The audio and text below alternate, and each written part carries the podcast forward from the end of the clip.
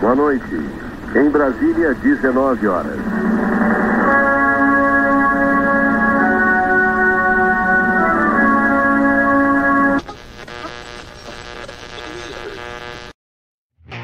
Não tem nesse país uma viva alma mais honesta do que eu. Isso é uma mentira, é uma pantomima, uma patuscada. PT, qualquer sempre estiveram juntos. É falsa briga entre eles. Que Deus tenha misericórdia dessa nação. Voto sim. Não, vagabunda! A Web Rádio Feito em Casa apresenta Politicast com Léo Moreira.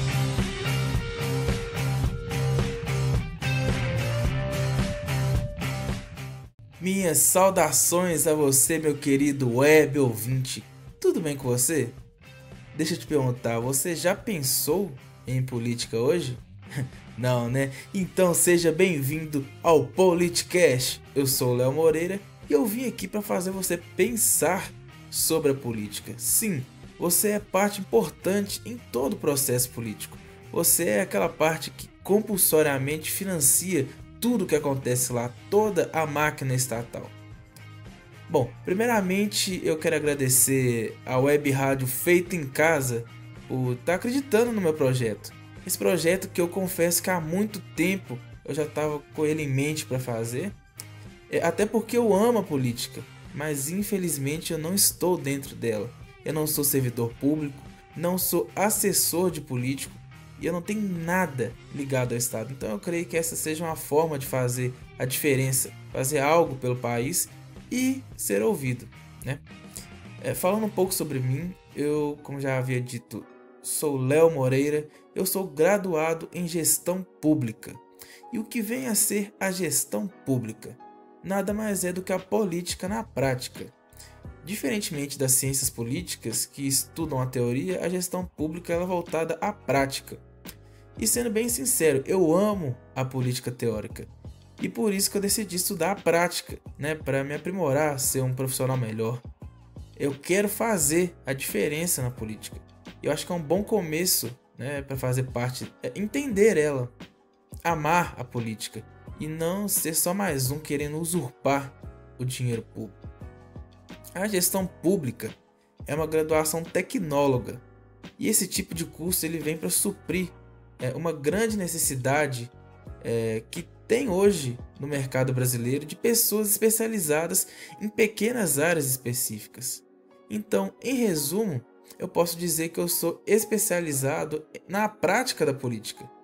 E isso vai ser meu diferencial, em seja qual for o meu destino, qual for o meu futuro é, dentro da política, né? É, bom, o Politicast ele vai ser dividido em dois quadros, vamos dizer assim. É, o primeiro é mais voltado ao conhecimento.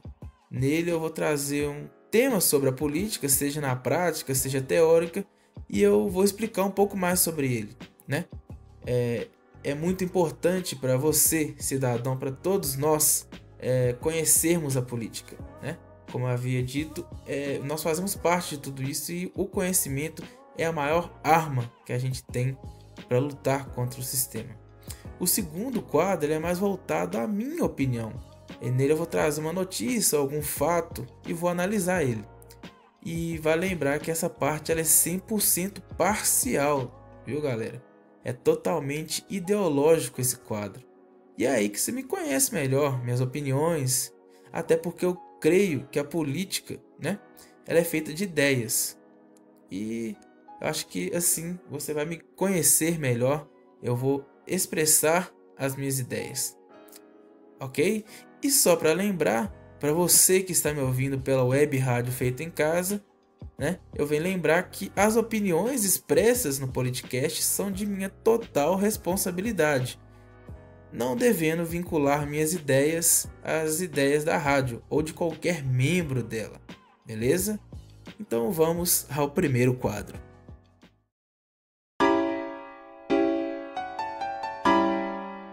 Politicast apresenta Legítima Defesa. Isso aí, muito obrigado, Diogo, de verdade. É, é outra pessoa que eu tenho que agradecer por estar abrilhantando, né?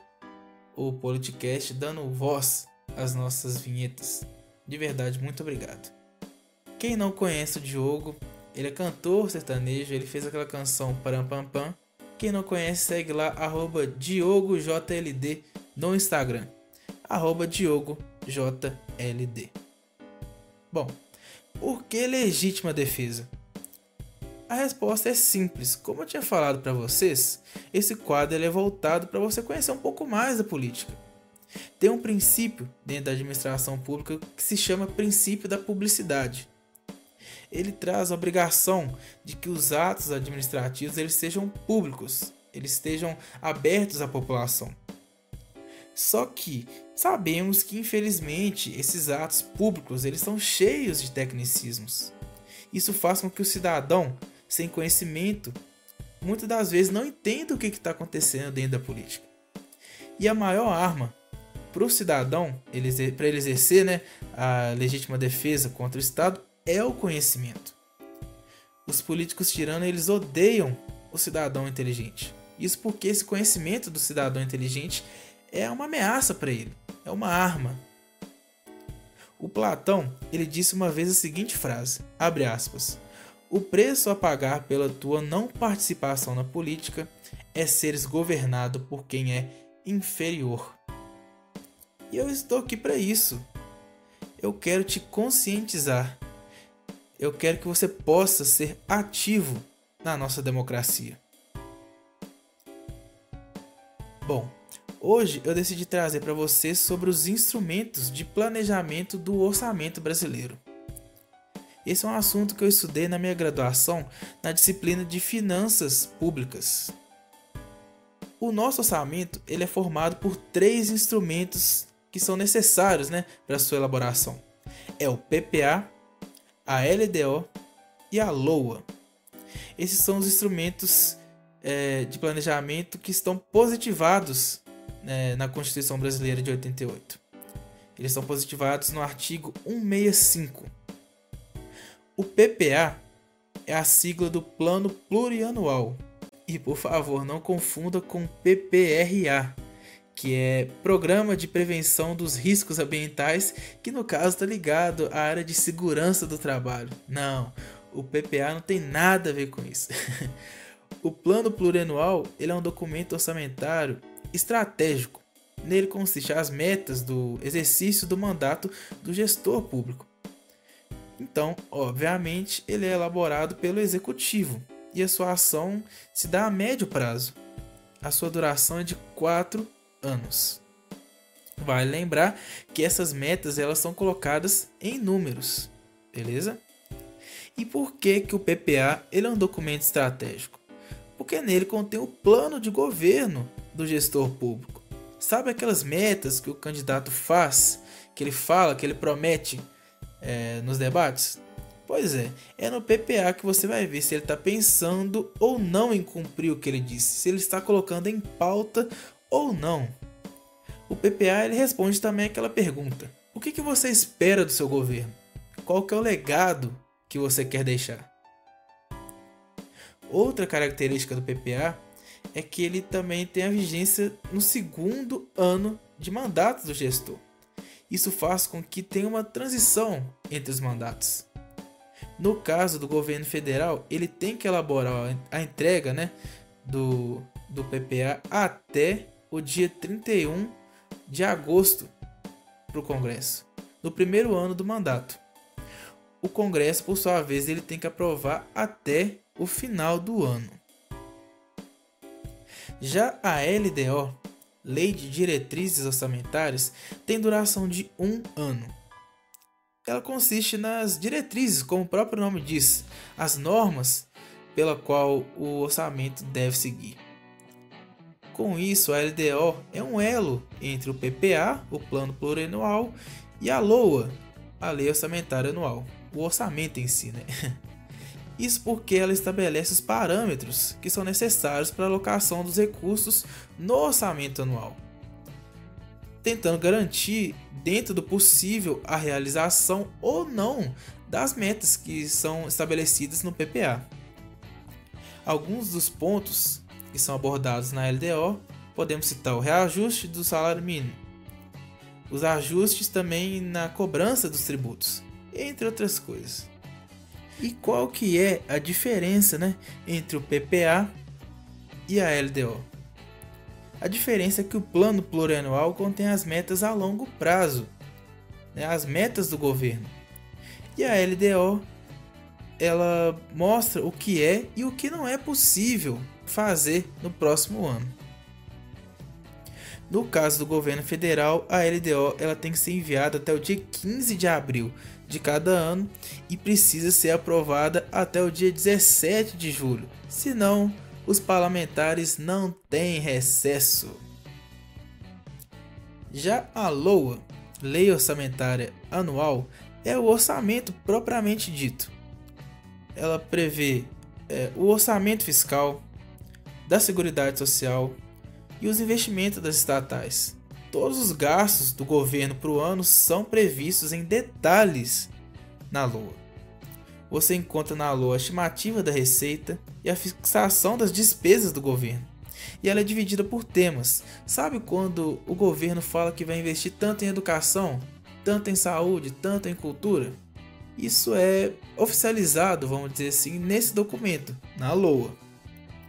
Ela prevê também quanto o governo deve arrecadar para que os gastos programados possam de fato ser executados. No caso da União, a LOA também deve ser enviada ao Congresso até o dia 31 de agosto de cada ano e deve ser aprovado pelos parlamentares até o fim do ano. E por que, que eu decidi abordar esse tema com vocês? Porque esse é o ano que o mandato do presidente Jair Bolsonaro inicia de verdade economicamente. Porque o orçamento que ele vai estar em mãos foi ele, ou no caso o poço piranga dele, o Paulo Guedes, que elaborou, né? O nosso sistema orçamentário ele não permite mudanças drásticas, imediatistas. Isso eu vejo até com bons olhos, porque isso permite que o gestor público atual ele tenha um tempo para se aclimatar, vamos dizer assim faz com que o seu primeiro ano de mandato tenha um resquício do mandato anterior. Isso facilita o rodízio do poder, é democrático. Mas também, ao meu ver, isso atrasa um pouco o mandato atual, porque né, em tempos de desespero isso é, atrasa um pouco, deixa as coisas mais lentas. E pensa, infelizmente, as metas de governo do primeiro ano do governo Bolsonaro foi elaborado pela Dilma. A LDO e a LOA são do Temer. Então não é que eu estou justificando algo que esteja ou não acontecendo no país, ou que o Bolsonaro não fez nada, não administrou nada do dinheiro ano passado. Só que esse sim é o ano de cobrar do presidente economicamente. E é no decorrer desse ano que veremos as consequências do plano de governo, as mudanças econômicas do governo técnico do Bolsonaro. Sim, cobra, questiona, fica de olho e acompanha para ver se o Bolsonaro é ou não viável para o nosso país. É agora que você vai ver as mudanças econômicas dele acontecendo de verdade. Beleza? Vamos para o próximo quadro.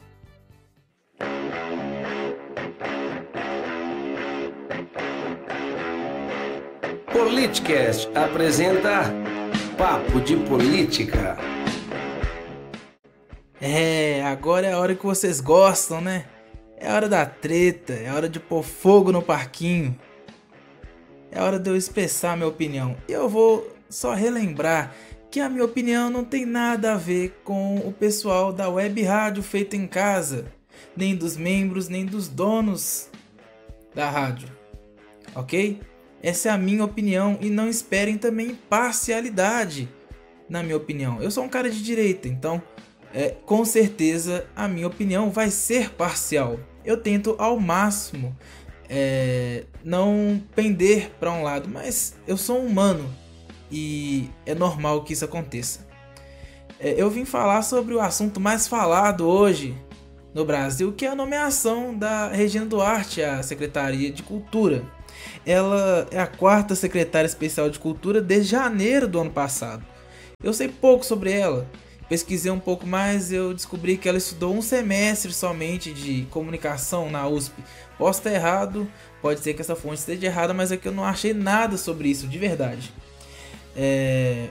E eu não posso dar muita opinião também sobre a questão política dela. Né? Ela não tem nenhum histórico político.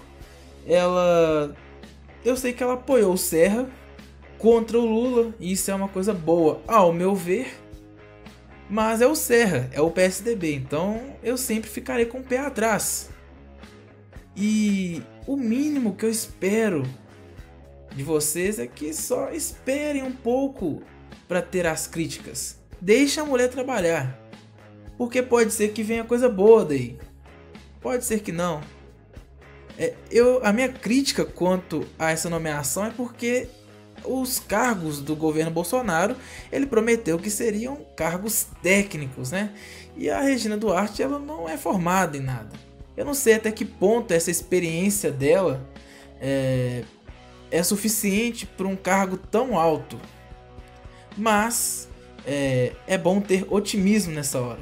Vai que ela faça maravilhas para nossa cultura que é tão, é, vamos dizer assim, sucateada. Nossa cultura que é largada para lá. A cultura é muito importante. E eu espero que ela lidere bem essa pasta. Mas vocês sabem que eu não vim falar sobre isso. Obviamente que a treta não é essa. Eu vim falar sobre o nosso querido, autoproclamado presidente da República, o senhor José de Abreu, colega da Regina Duarte. Aquele mesmo José de Abreu, o falso machão que cuspiu numa mulher só porque ela foi contra ele. É, ele mesmo. Ele achou sensato, ele achou plausível atacar Regina Duarte com alguns casos de bastidores de novela. Ele disse, abre aspas, em Desejo de Mulher, em 2002, ao usar o ponto eletrônico por preguiça de decorar, ela, a Regina Duarte, fazia prestar mais atenção a seu ouvido. Veja as cenas onde ela entorta a cabeça pensando que iria ouvir melhor. Jesus, o fone estava enfiado em seu ouvido, do que prestar atenção aos seus colegas. Disse ainda que vai continuar atacando os fascistas. Pois é, eu esperava um pouco mais de sensatez de um septuagenário que é considerado um intelectual. Infelizmente, a extrema esquerda, e vamos separar a extrema esquerda de esquerda, eles utilizam daquela máxima de acuse-os do que somos. Vai lembrar também que essa frase ela é, é usada como propaganda anti-esquerda pela direita e é, como uma frase de Lenin, mas essa frase não é dele. Só fazendo esse adendo, é, é sempre bom é, essa conscientização, nesse conhecimento. Lenin não disse isso, mas ainda assim a gente sabe que a extrema esquerda está usando sim essa máxima. Para mim, fascista é o tipo de pessoa que ataca desse jeito só por porque é contra, a pessoa é contra suas ideologias. Ele disse ainda que ela vai se igualar ao que há de pior na sociedade brasileira, que ela é ideal para participar do governo nazista, homofóbico, miliciano. É. é. Eu acho excelente o que está acontecendo com ele hoje, porque vamos lá, né, o José de Abril, a PGR tá batendo na porta, né? Você foi para Europa, não foi para algum dos países que você apoia da esquerda, que tem o regime de esquerda, né? Um pouco de hipocrisia para variar. E eu também fico reparando que nenhum movimento pró-feminista, pró-minorias, foi contra ele quando ele disse a frase, abre aspas, vagina não torna fascista em ser humano. Tudo bem, tudo bem você ser você ser machista, você ser misógino se você apoia o Haddad, se você é um petista. Tudo bem. Você pode ser misógino e machista, por que não? Você pode atacar uma mulher. Você pode falar que é, mulher não é ser humano. Qual que é o problema? É, é a hipocrisia gigantesca. Tudo isso que acontece. Mas essa é a minha opinião que eu trouxe sobre isso. Infelizmente é isso que acontece. E o pior de tudo é que ainda tem alguns idiotas que, que apoiam essa baboseira. Tipo o Dimas Rock do, do 247 que diz que está com José de Abreu e não abre mão. É por isso que ele continua fazendo esse tipo de coisa. Mas eu venho lembrar a vocês que sofrem esse tipo de ataque que processem mesmo, processem. Como o PGR tá cobrando a explicação dele ter feito isso, ou como o Dallagnol que tá processando ele porque de acordo com o Dallagnol, ele a, ao todo tempo ele fere a dignidade, né, do Dallagnol. É isso mesmo que, que, que tem que fazer. Tem que ter uma reação porque senão não tem consequências aos atos. Não é mesmo? Bom, muito obrigado por você ter escutado o Politicast até agora. Eu peço desculpas se alguma hora ou outra eu tenho dificuldade de comunicar. Essa é a primeira vez que eu faço esse tipo de projeto. Mas mesmo assim, muito obrigado por você ter escutado até aqui. Muito obrigado à Web Rádio Feita em Casa por estar acreditando no, nesse projeto. Né? Eu peço também que vocês sigam o Politicast no Instagram, arroba politicastbr. Repetindo, arroba politicastbr. E também sigam a Web Rádio Feita em Casa. É só pesquisar no Instagram, Web Rádio Feita em Casa. Beleza? E eu vou usar esse finalzinho do podcast para lembrar para você, cidadão, você.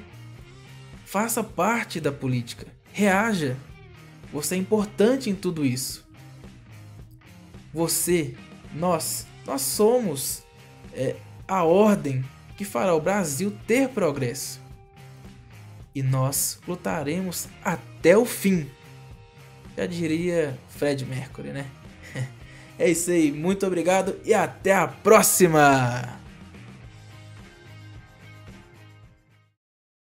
O senhor nunca me viu junto com nenhum deles.